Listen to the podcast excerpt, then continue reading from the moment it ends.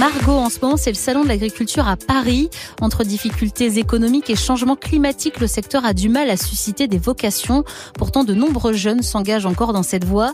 Mais qu'est-ce qui les pousse à devenir agriculteurs en 2023 T'as sorti ton micro-move et tu leur as posé la question. En direction de la salle de traite installée au milieu du salon où les vaches se succèdent le matin et en fin de journée, comme à la ferme en fait.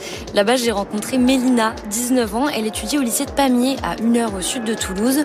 Son rêve à elle, c'est d'avoir sa propre exploitation de vaches laitières. Je pense que c'est la passion qui amène à vouloir s'installer en fait. On découvre le métier au fur et à mesure en rencontrant des professionnels et la passion des animaux, euh, le contact aussi avec les consommateurs, c'est la passion. Quoi. La plupart des jeunes dans les agricoles que j'ai rencontrés ont toujours baigné euh, dans ce milieu, ce qui n'est pas le cas de Noélie qui a abandonné ses études en sciences de l'éducation pour se lancer dans un BTS production animale. Je me voyais pas travailler dans un bureau, euh, donc euh, l'élevage pour le côté euh, nature, euh, j'irais entre guillemets libre et euh, la technique euh, avec les éleveurs, avec euh, le contact. euh, Donc faire marcher à la fois tes jambes et ta tête. exactement.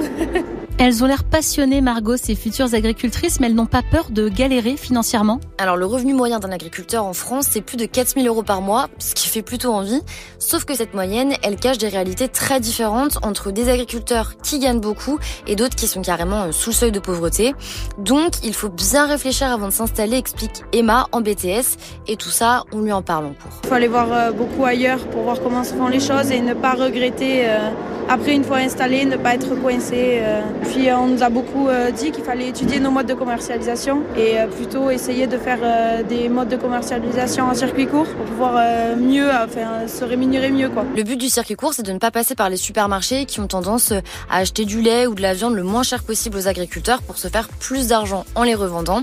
Et c'est toute cette réalité économique qui a fait revoir ses plans à Noélie. Quand j'étais petite, euh, mon rêve aurait été de m'installer. Euh, arrivé au lycée, euh, dans mes études, euh, j'ai lâché l'affaire parce que euh, n'ayant pas de parents ou grands-parents euh, agriculteurs, euh, je pars de rien.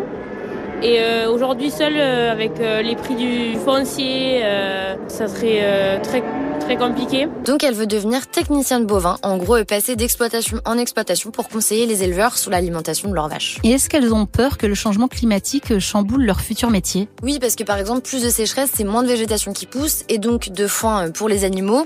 Après, quand on les met face au fait que l'élevage pollue, on sent que ça les agace.